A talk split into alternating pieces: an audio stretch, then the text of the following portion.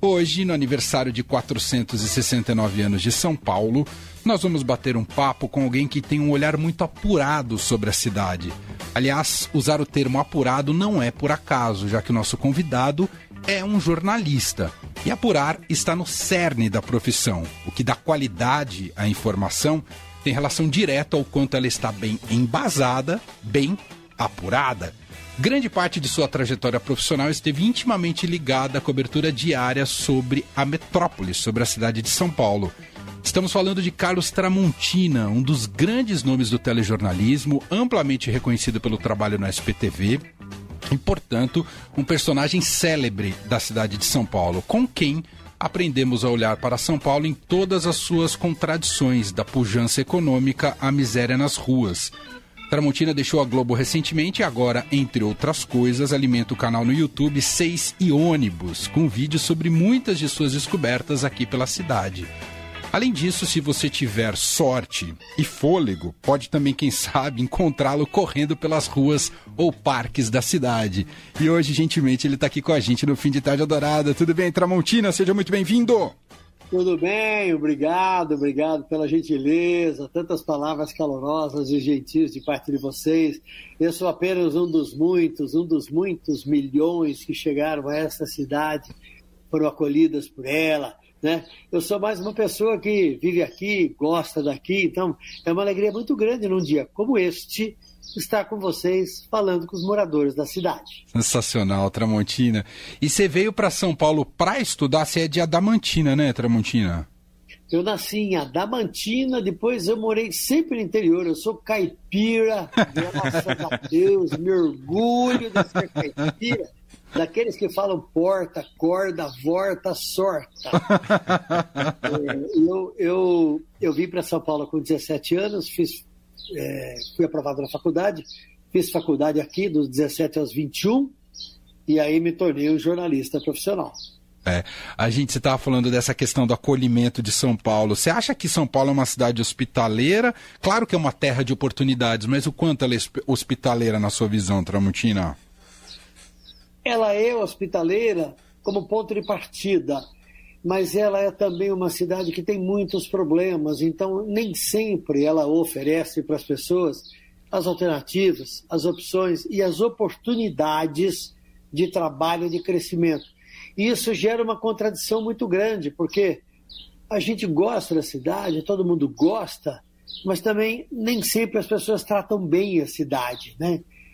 Então, é uma, uma coisa meio contraditória, meio torta. E é uma pena que isso aconteça, porque é uma cidade tão grande.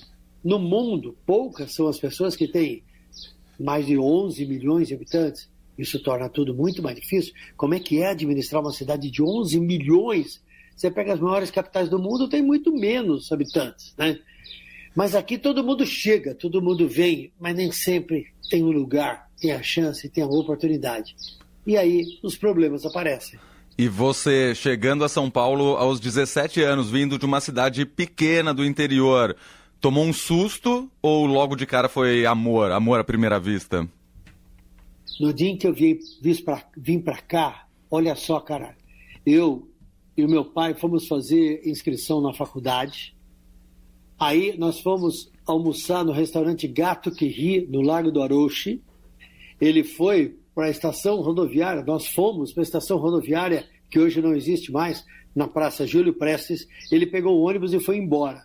E aí eu peguei um papelzinho com o nome da rua, com o endereço onde eu ia morar numa pensão, na rua Alagoas, perto da FAAP, onde eu iria estudar. E confesso a você que quando o ônibus foi embora, eu olhei para aquilo tudo e falei, gente, Nossa. Onde é que eu tô? Eu não vou chegar a lugar nenhum. Entrei no táxi e falei, moço, me leva para esse endereço aqui. E foi assim. Muito bom. Aliás, você falou, essa era uma época que não tinha celular, não tinha Google Maps, sim, não tinha o Waze. Você depois virou uma espécie de especialista aí nas ruas de São Paulo. Você acha que você virou uma espécie de Waze ambulante? Olha, eu digo que naquela primeira vez eu não fui nem Waze nem nada, entreguei para os que poderia me ajudar, porque o cara, o motorista de táxi me levou bacana para o lugar até o canto. Mas depois disso a cidade cresceu muito mais, né? Uhum. E, e as dificuldades foram se tornando muito maiores. É verdade. Não, e você trazendo esse relato, Tramontina, tanto eu quanto o Leandro, nós também não somos daqui de São Paulo, também viemos para estudar. Uh, e, e, realmente, essa primeira sensação também, com meu pai, ele me trouxe até a rodoviária do Tietê e me mostrou exatamente o caminho que eu tinha que fazer. Falou: ó, você vai descer aqui na Barra Funda, vai pegar o metrô, depois a baldeação na Sé, da Sé. E, cara, é uma, uma experiência que você fala: Jesus, será que eu vou dar conta? É. Parece que você tá pousando em Marte, né? Um pouco essa, essa sensação. E depois você acaba se apropriando das ruas, dos locais. E aí eu te perguntar, Tramontina, uh, você é corredor de rua, isso ajuda a conhecer a cidade de uma maneira muito especial, não é, Tramontina? Sem dúvida alguma. Uh, correr nas ruas de São Paulo é descobrir cantos para os quais você nunca ligou. A gente no dia a dia vai na correria, vai no embalo, vai no trabalho, na necessidade, tem que chegar, tem que fazer, tem que voltar. Aí você não olha em volta, você só olha no objetivo. E eu, atualmente, cara, no meu canal no YouTube, eu tenho descoberto cada cantinho em lugares por onde eu sempre passei e nunca olhei. Isso é muito bacana. Na corrida, isso é mais ainda, porque você vê a cidade parada te olhando, você vai percorrendo a cidade e fala: olha como essa nossa cidade é bonita. E no dia a dia, você pode também descobrir cantinhos que são muito legais. E, e foi uma descoberta, para você, a corrida de rua foi uma descoberta tardia ou você faz desde jovem, ou Tramontina? Ah, eu passei a correr desde que cheguei a São Paulo. Uhum. Eu não tinha treinador, eu morava numa travessa da Avenida Sumaré, eu corria todas as manhãs na Avenida Sumaré, subida e descida. Então, do estádio do Palmeiras até o cemitério da Arco Verde são três quilômetros. Então, ida e volta, seis. Toda manhã eu fazia isso. Né? Mais tarde, eu passei a fazer outros tipos de esporte, outras atividades. Eu comecei a subir montanha. E aí eu tive que fazer um treinamento mais rigoroso, mais intenso, para me preparar para subir montanha. E depois das montanhas eu passei só a correr. E aí eu passei a correr distâncias maiores. Nossa, você é uma, praticamente um atleta. O, o, o você chegou a pensar em, em a sua carreira profissional estar tá vinculada ao esporte, não ao jornalismo, Tramontinho? Não, não, nunca, ah. nunca. Eu até fiz cobertura de esporte, de futebol, mas, cara, apesar de adorar o futebol, é, nunca foi o meu negócio. É engraçado isso, né? É, nunca passou pela minha cabeça que eu seria um repórter do esporte. Eu estive em grandes partidas importantes no Pacaembu e outros estádios, acompanhei a seleção brasileira em eliminatórias da Copa do Mundo, mas aquele negócio, eu estar no campo onde a seleção brasileira fazendo, fazia eliminar, disputava eliminatórias, aquilo nunca me empolgou a ponto de falar assim, esse é o meu caminho. Não, não. Mas você é um, é, é, é um frequentador de estádios? Você gosta de ir, curtir ali aquele ambiente, aquele espetáculo todo? Sim. Eu vou ao estádio. sou revistado pela polícia. que bom, que bom que eu sou revistado e todo mundo é revistado pela polícia. É, é isso, é parte, do, é parte do negócio. Todo mundo na boa, vai lá, torce e tudo mais.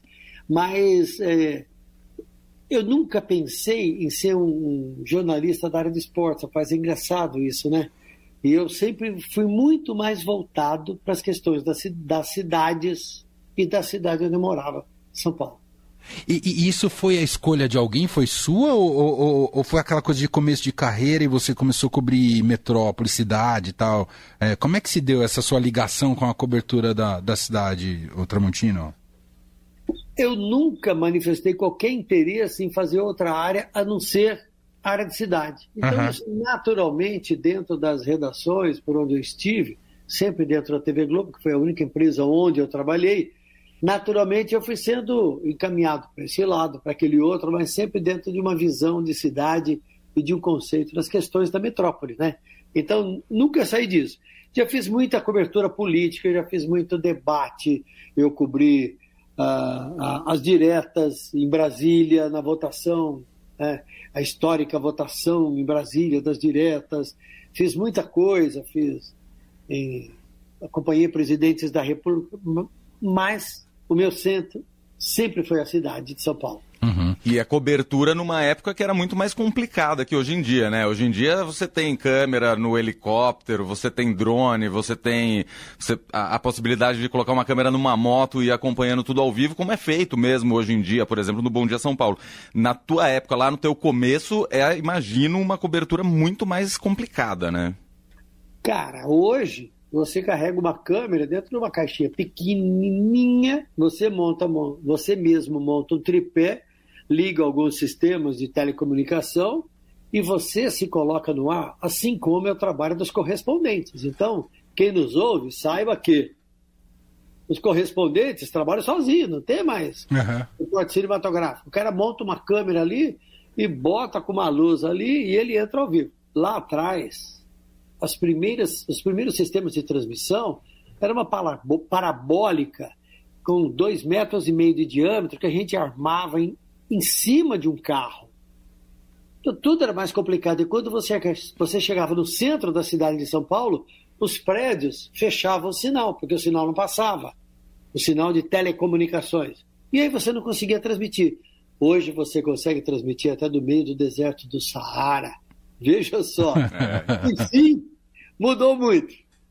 Ô Tramontini, nessa sua experiência de cobertura da cidade de São Paulo, né? Enfim, você acompanhou todo tipo de evento, de tragédia, de é, coisas que ocorreram aqui na cidade. Queria te perguntar se você. Qual, qual foi a cobertura mais desafiadora e mais difícil que você entrou no SPTV ah, com, uh, com, sem saber como entregar aquela cobertura da, da maneira uh, mais plena. Eu te pergunto isso porque tiveram alguns eventos que eu me recordo aqui em São Paulo muito marcantes e muito difíceis uh, para a cidade, como por exemplo os ataques do PCC. Né? Eu me lembro de um deles, ou o apagão quando a cidade ficou sem luz, uh, uma cidade como São Paulo, enfim. Mas queria te perguntar, dentro da sua experiência de, do, do jornalismo diário, qual foi a cobertura mais difícil para você, Tramontina? Há alguns anos nós tivemos uma enchente, cara, que, que provocou um, um, dano brutal à cidade. Eu nunca me esqueço que quando eu, eu ia apresentar o, o SP, eu ia abrir o SPTV Segunda Edição, a Maurício Soares, que hoje é diretor da, da, da direção da Globo, que na época era diretor de jornalismo da Globo São Paulo, falou assim para mim: joga todo o script do ar, pro ar nós vamos fazer o programa ao vivo, inteiro, sem texto escrito. okay, vamos embora. A primeira imagem, cara, era no Aricanduva, de dezenas de carros empilhados, uns sobre os outros, lógico. E eu fiz a abertura dizendo o seguinte: essas imagens que vocês estão vendo não são imagens de guerra, não são de carros destruídos por bombas, mas são os veículos dos moradores de São Paulo empilhados ao longo da Aricanduva, aqui na cidade, depois dessa chuva dessa tarde. No dia seguinte, inclusive, a Folha de São Paulo comentou isso. Porque era uma coisa dantesca que a gente só via em filmes. Como é que vários, vários, dezenas de carros empilhados, que coisa maluca, por causa de chuva. Chuva quer dizer o seguinte: ninguém se preparou para enfrentar chuva. Como é que as pessoas sofrem com isso? É duro imaginar que ainda hoje sofrem com isso. É, é, isso é uma loucura, né? Pra, ainda mais no seu caso, Tramontina, acompanhando tanto tempo a cidade de São Paulo, alguns problemas crônicos que você já sabia que entrando anos, entrando ano, saindo ano, o problema se repetia. Essa questão da, das enchentes até hoje, você viu evolução, Tramontina, ou, ou muito discreta? Olha, desde o tempo da ex-prefeita Luísa Erundina, toda vez que chovia um pouco mais, os prefeitos diziam assim: a cidade estava preparada. Mas choveu muito mais do que esperado. Aí, passadas algumas décadas, os prefeitos continuam falando a mesma coisa. E a cidade continua despreparada. Aliás, no Brasil todo, as cidades continuam despreparadas para chuvas. Ainda que nos últimos anos, sem dúvida alguma, por causa das bobagens que o homem tem feito em relação ao clima, o volume de chuvas criou é, uma quantidade é, muito maior de água caindo sobre a cidade. Mas eu não esqueço, não. Quantas vezes nós cobramos dos prefeitos? Qual é a sua responsabilidade sobre isso? Ah, nós fizemos o que era possível, mas choveu muito mais do que esperado. continua chovendo mais do que esperado. E eles continuam a dar a mesma desculpa. Vou te contar, viu? É impressionante. Estamos ao vivo aqui com o jornalista Carlos Tramontina, batendo um papo com a gente, falando muito sobre essa cidade de São Paulo nos seus 469 anos. Diga lá, Leandro. Emanuel perguntou a cobertura mais difícil, marcante e tal. Eu queria saber do oposto, a cobertura mais divertida que você já teve aí na sua carreira. Rapaz, cobertura divertida. Tem muita cobertura divertida, né? Sabe, então, é, é, eu digo para você o seguinte, que é, todas as vezes que a gente vai para as ruas para mostrar a alegria das pessoas em determinados momentos, é sempre um momento prazeroso e uma realização para a gente. Hoje eu via nos jornais duas coisas. Uma, a foto de uma família brincando no minhocão. O minhocão fechado para os carros. Né? Uhum. Eu muitas vezes estou no minhocão correndo em provas né, que são organizadas e que ocorrem na cidade de São Paulo. Mas que bacana que aquele monstrengo horroroso, feio, que destruiu parte da cidade de São Paulo, hoje é usado como uma área de lazer nos fins de semana. Mas aí também no Estadão de hoje, eu vejo o prefeito falando que ele não sabe se vai ficar aquilo ali como um parque. Ele quer construir um túnel de Agora, nós vamos fazer estudo para fazer um, estudos para estudar a possibilidade de construir um túnel. Mas que túnel? Para com isso. Entrega a cidade para as pessoas. Para com isso. Essa história de liberar. A gente vem dirigindo nas esquinas e quando a gente para e fala para as pessoas passem, as pessoas olham para a gente e falam obrigado, falam obrigado. Não. É nossa obrigação parar para as pessoas passarem. As cidades não são de carros. Nós temos que admitir que temos que humanizar os nossos ambientes. As pessoas têm que se sentir bem no lugar onde vivem. E aí, numa esquina, todo mundo agradece porque você parou para elas passarem. E aí o prefeito vem, nós vamos fazer um túnel, mas para com isso. É, Olha, quando foi criada, foi criado o sistema de rodízio, todo mundo ia, falava que a cidade ia parar não parou. Quando foi, foram criadas as limitações para marginais, todo mundo falou: a cidade vai parar. Não parou. Quando foram, foi criado o impedimento dos carros passarem a noite no Minhocão, aí não, oh, oh, não parou. Vamos entregar a cidade para os moradores, vamos entregar a cidade para as pessoas, vamos torná-la mais humana, mais fraterna. Puxa vida, Aí o prefeito veio fazer em falar em construir túnel debaixo do minhocão. Ah, vai, vai passear, prefeito. Sensacional. Sensacional. Nessa de você falar de entregar a cidade ao povo, queria saber também muito da tua relação com o carnaval. Até Verdade. porque nos últimos anos o carnaval de rua paulistano melhorou, cresceu muito, né, Tramontina? Cresceu muito e cresceu de uma forma não só organizada, mas muito legal, né? Então, eu digo para você o seguinte, que há três anos, em 2019, 2020, e aí fechou tudo, eu saí no Acadêmicos do Baixo Augusta, descendo a Consolação, foi uma emoção brutal, brutal. Domingo passado, eu fui ao ensaio do Acadêmicos. Ai, né? que legal. E foi muito legal novamente. As pessoas estão ansiosas por poder estar juntas, comemorando, festejando, celebrando a vida. Vamos para 2023 numa expectativa bacana, boa para todos nós. E eu espero estar de novo no alto do Acadêmicos do Baixo Augusto no dia 12 de fevereiro, uma semana antes do Carnaval Oficial, porque a cidade tem que ser ocupada pelos moradores para festejar, para celebrar. Olha, Carnaval é legal, é bacana, então vamos juntos festejar, Vamos nos abraçar, comemorar, dançar, gritar. Ponto. É bom. Tramontina, eu sei que você lançou um livro sobre o Rio Tietê, que inclusive é inspirado numa série de reportagens muito legais que vocês fizeram lá na, na época na TV Globo, no, no SPTV. É, se, se ali, a gente falou agora de, das enchentes, né, que passando entre ano não muda nada, você ainda alimenta esperanças que a gente vai ver esse rio despoluído, Tramontina?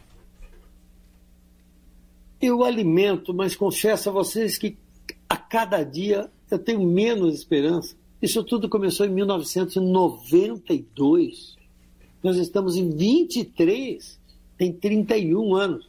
Tá certo, né? Conta. Sim.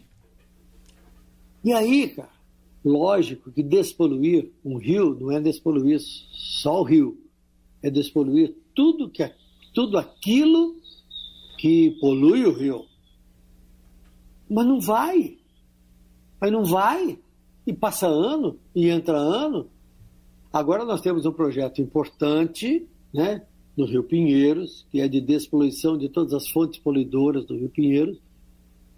Mas o Rio Pinheiros continua podre. Ele perdeu o cheiro ruim, mas ah, menos, né, governo do estado? o governador, governador João Dória fazia marketing dizendo: o Pinheiros está despoluído. Mentira! O Pinheiros perdeu o cheiro, mas continua podre. Ele tem só meio metro de vazão. Se você tentar passar lá com um barco, com um turista, vai engasgar, vai parar no meio do rio, vai ter que tirar todo mundo. Então, confesso, cara, que eu tenho esperanças, mas o problema é que, à medida que o tempo passa, eu, eu vou perdendo um pouco da minha força, sabe? Sim. Isso é ruim, isso é péssimo, porque. E aí? Não vai? Tem que ir. Tem que ir. O rio é parte da nossa vida. O rio é parte da nossa esperança. O rio é parte da nossa revitalidade do futuro.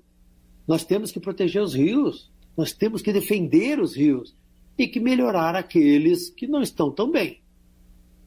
É isso, e é, deveria ser o nosso cartão de visitas, né? A gente pousa ali no aeroporto de Guarulhos e o primeiro contato com a cidade de São Paulo é o Rio Tietê, né? Ali que ah, margeia a, horror, Ayrton né? Senna e depois a Marginal. É um horror, né? A primeira horror, impressão de São Paulo é horrível, né, Tramontinho? É, é. O mundo inteiro, quando faz recuperação de rios, é, coloca nas margens aquilo que era no passado.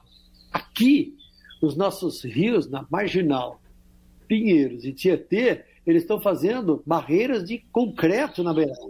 Então amarram as pedras, fazem uma tem uma, uma tela lá que segura. Então, cara, é, é completamente torto em relação àquilo que se espera como razoável para o futuro.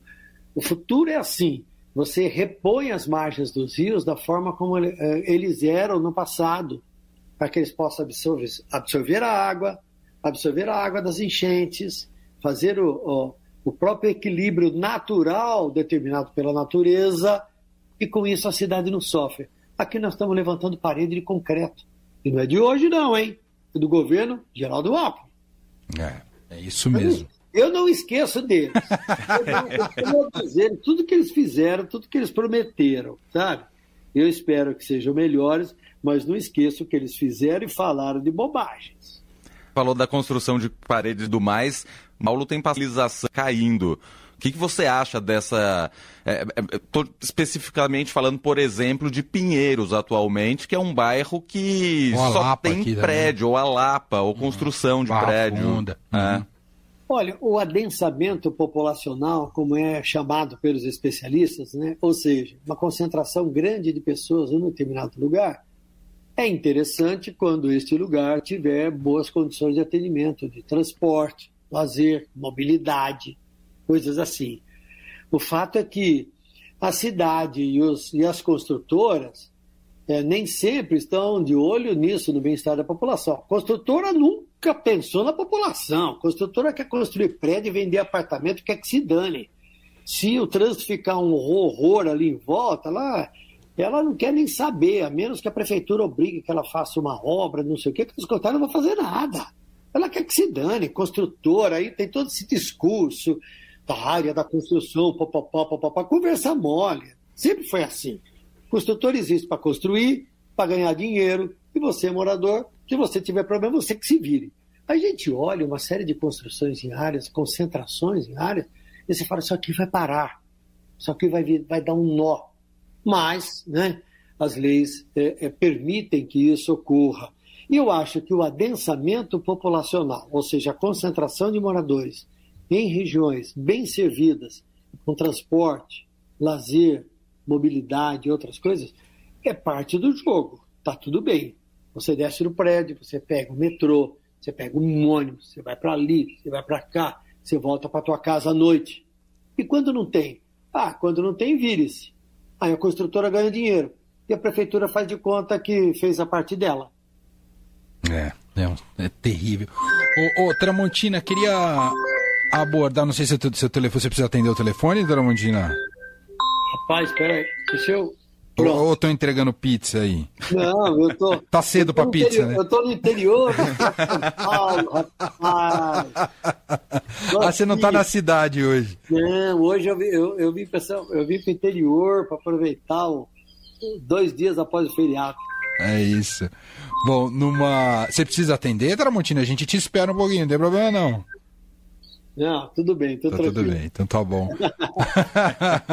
Uh, eu, queria te, eu queria te ouvir um pouco mais sobre essa sua vida de youtuber agora com o canal 6 e ônibus. E acho que é importante se explicar o título do canal. Eu acho que todo mundo sabe, mas talvez tenha alguém que não sabe por que, que é 6 e ônibus. e contar um pouco dessa história do 6 e ônibus, Tramontino. Rapaz, eu, eu, eu, eu deixei a Globo no ano passado. Eu anunciei a direção da Globo no começo do ano que eu queria fazer outras coisas, que eu estava bem para poder fazer ainda outras coisas. E, e um pouco depois, a direção conversou comigo para que eu pudesse, é, para a gente encaminhar esse assunto. Falei, ótimo, vamos encaminhar. Foi tudo no altíssimo nível, saí sem nenhum problema e tal. Ocorre que, quando ia começar a pandemia, o fechamento, eu cometi um erro no ar. Eu ia ler um texto falando os ônibus de São Paulo. Aí eu olhei no relógio, eram seis e ônibus. Ou melhor, eram seis e onze. Quando eu olhei, olhei para a câmera, eu falei, seis e ônibus. Ou melhor, seis horas, onze minutos. Os ônibus de São Paulo. Pronto, bastou. Aí eu notei, cara, que as pessoas não esqueceram disso, isso virou um meme, todo mundo comentando. E, de certa forma, significou o apresentador da maior rede da, e da rede mais cuidadosa, com qualidade, com a precisão, com a eficiência, que o apresentador é também humano. Isso conquistou as pessoas. E aí passou o tempo, acabou a pandemia e as pessoas continuaram me falando seis e ônibus, Tramontina, seis e ônibus. aí, quando eu deixei a Globo, eu decidi abrir um canal, lançar um canal fazendo uma reportagem por semana sobre a cidade de São Paulo, que tinha uma pegada que era, era uma, uma, uma espécie de marca, seis e ônibus. Cara, isso continua muito vivo na vida das, e no imaginário das pessoas. É, e o canal é extraordinário, viu, gente? Precisa assinar, porque é, é, é, assinar, inscrever. inscrever. é o termo correto, né? Inscrever, é. sininho e tudo mais, porque tem vídeos muito legais com descobertas incríveis feitas aí pelo Tramontina da cidade de São Paulo. Conversa com os personagens, mostra os locais, gastronomia, cultura. Tem uma recente de um sebo maravilhoso ali no Ipiranga. Eu fiquei super afim de ir lá. Ah, diga, Tramontina. Então, é, é, é assim, eu, eu eu percebi que os grandes eventos nos nossos grandes museus, naturalmente, eles têm uma divulgação como, como parte da consequência pela importância deles. Mas as pessoas têm muito interesse em descobrir lugarzinhos, cantinhos. Será que perto do meu, do meu bairro tem um cantinho bacana, gostoso para ir? É aqui pertinho. Tem outro lugar bacana? Onde tem um outro lugar onde eu posso fazer isso, aquilo, aquilo outro? E a gente tem dedicado nosso esforço para descobrir esses cantinhos, né? E tem sido muito legal, porque eu vou, eu não sou patrocinado por ninguém, eu vou para onde eu quero. Aí eu vou. Aí eu fico lá, eu pago a conta, né? Lógico, você vai me dar. Eu bebo uma, um Coca, uma Coca-Cola, na gravação eu tomo café, lógico que eu vou pagar o café. Mas se eu decidir almoçar naquele lugar, eu vou pagar a conta. Eu não devo nada para ninguém o que me, me deixa muito à vontade. E o resultado tem sido maravilhoso porque as pessoas que acompanham o canal gostam muito, se identificam e se realizam com a descoberta de lugares bacanas na cidade de São Paulo que são diferentes e que nem sempre encontram destaque na imprensa em geral. Você está falando um pouco de explorar a cultura, gastronomia. Queria entrar justamente na parte da gastronomia. O Emanuel brincou há pouco sobre a pizza tá chegando e tal. Mais tarde a gente vai conversar com a Patrícia Ferraz, nossa colunista aqui no fim de tarde, sobre a gastronomia paulistana. Você é um cara que gosta de explorar a variedade que a gente tem aqui em São Paulo, porque aqui é comida do mundo inteiro, né? Pois é. E a Patrícia é uma especialista. Patrícia, querida Patrícia. É uma especialista que sabe tudo, cara. Nossa, a Patrícia é uma fera, né? Ela é demais. Mas eu não, eu não sou, eu não sou um especialista, não. E nessa situação agora, eu fico assim. É, é, eu não posso ser um avaliador. Eu digo assim: olha, eu tô aqui. Ontem eu fui gravar é. num lugar muito, muito bacana chamado Ragu. Um cantinho na rua Maceió, entre a Consolação e a Angélica, em São Paulo. Um corredor enorme, e no fim tem um restaurante pequenininho de um casal muito simpático. Se chama ragu. O prato principal é ragu. A gente vai a restaurante italiano e poucas vezes a gente encontra ragu. Verdade. Que é aquela carne desfiada, molinha e tal, né? A carne principal desse restaurante é ragu. Foi muito gostoso descobrir isso. Agora, eu não sou um especialista para falar assim, ah, este ragu é mais macio, mais Eu olho para a câmera e falo assim, ah, gente, eu gostei, achei bacana. Vem aqui para experimentar também, é legal, né? Mesmo porque, se a gente começar a avaliar isso tudo, você vai falar assim, irmão, mas é barato, então tá muito bom pro preço, ó, tá muito ruim pro preço aí completa, fica diferente, fica complicado, né? E aí, esta parte eu prefiro deixar para os especialistas. Os especialistas vão e falam que tem um sabor disso, sabor daquilo, remete a isso. E eu não consigo enxergar aquelas, é, como é que é, aquelas notas, ah, como é que é? Notas, aromas. Amadeirada, amadeiradas do vinho, né? uhum. uísque e tal.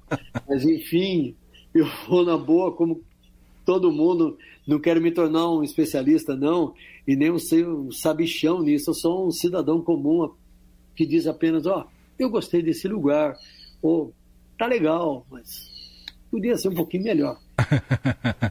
Ô Tramontina, fiquei sabendo que você, nos seus objetivos como corredor de rua, você quer bater o Drauzio Varela, correr mais maratona do que ele, é verdade, Tramontina? Não, não, doutor Drauzio não, por favor, doutor Olha, é, é, é, historicamente, os fisioterapeutas e médicos sempre consideraram maratona algo que não era saudável. Ponto um. Dois, que deve, a, a, os corredores deveriam correr no máximo uma ou duas maratonas por ano. O doutor Drauzio, que começou a correr aos 50 anos, está fazendo três, quatro maratonas por ano. E disse que se a pessoa estiver bem, uma boa condição, não estiver se machucando, não estiver com dores, pode fazer. Então, amigo, o mundo virou de ponta cabeça. e eu não tenho pretensão alguma em bater o doutor Drauzio, porque o doutor Drauzio levanta às 5 da manhã e vai correr. Confesso a você que aqui em Araraquara, hoje às 8 da manhã, estava 24 graus. Nossa. Debaixo de um sol e céu azul. Cara, correr 10 quilômetros, como ele corre toda manhã, vai de 24 graus logo cedo, não é mole, não, viu? É, não, o doutor Drauzio é impressionante. Fala, Leandro. Você falou do doutor Drauzio acordar às 5 da manhã para correr, mas você já acordar mais cedo que isso para ir trabalhar. Era um sacrifício também acordar tão cedo? É verdade. Durante sete anos e meio, eu acordei às três da manhã. Nossa, Nossa. tramontina do céu. Olha, é, três da manhã eu fazia Bom Dia São Paulo, era uma outra época em que nós éramos em poucas pessoas e éramos responsáveis por montar todo o programa. Hoje uma estrutura, hoje existe uma estrutura muito maior. E as pessoas que fazem o jornal podem chegar em determinados horários, e no caso do apresentador, ele chega um pouco mais tarde, né? Do que às três da manhã. Mas eu fiz durante sete anos e meio, cara. Isso. Levantava às 2h45, tomava banho, botava, fazia barba, botava tênis, 13h15 saía de casa três e meia, vinte para as quatro, eu estava na Globo. Hum, e foi assim.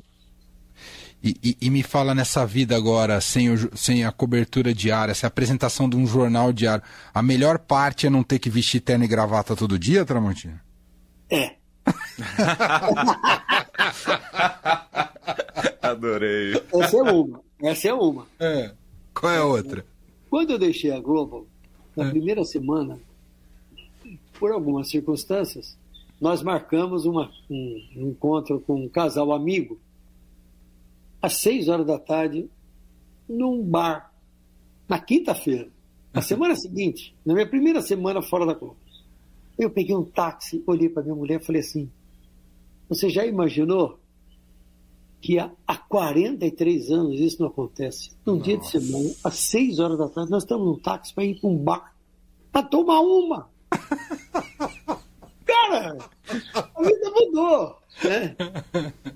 Então é assim, é, acho que a gente, a cada momento da vida, a gente vai vivendo experiências diferentes. Eu tenho um enorme orgulho de toda a minha carreira, né? Mas houve um determinado momento que eu percebi que eu, eu, eu poderia fazer outras coisas que surgiam na minha frente.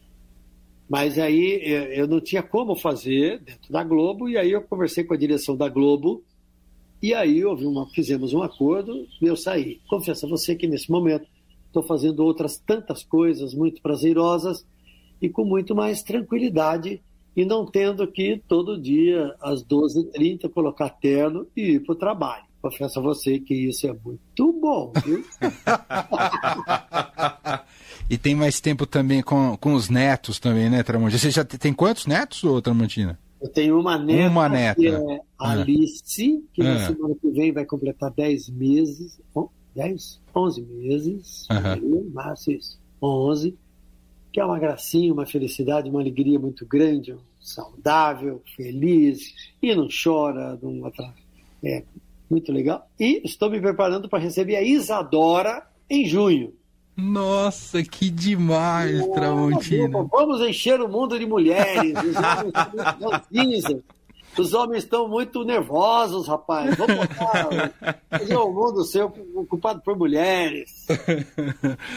Curiosamente, minhas filhas, viu, Tramontina? É mera curiosidade, minhas filhas se chamam Alice Isadora, sabia? Ah, mas, olha que coisa maravilhosa. Eu não sou genro do Tramontina, viu, pessoal? Boa. ah, sensacional.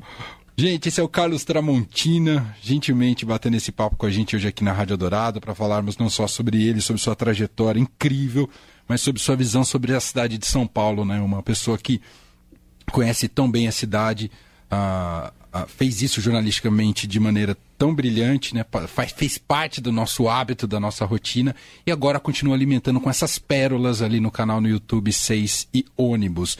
E esperamos nos encontrar mais vezes para conversar, viu, Tramontina, que é sempre uma delícia. Te agradeço demais. Uh, até porque é um feriado, atrapalhar um pouco aí o seu dia, tá bom, Tramontina? Obrigado, viu? Vocês não atrapalharam nada, falar com vocês, falar com a cidade, falar com as pessoas que moram nessa nossa querida capital, na nossa metrópole, é sempre uma grande alegria. Estaremos juntos outras vezes. Um abraço, Tramontina, Valeu. obrigado. Um abraço a todos vocês. Parabéns, São Paulo, pelos 469 anos.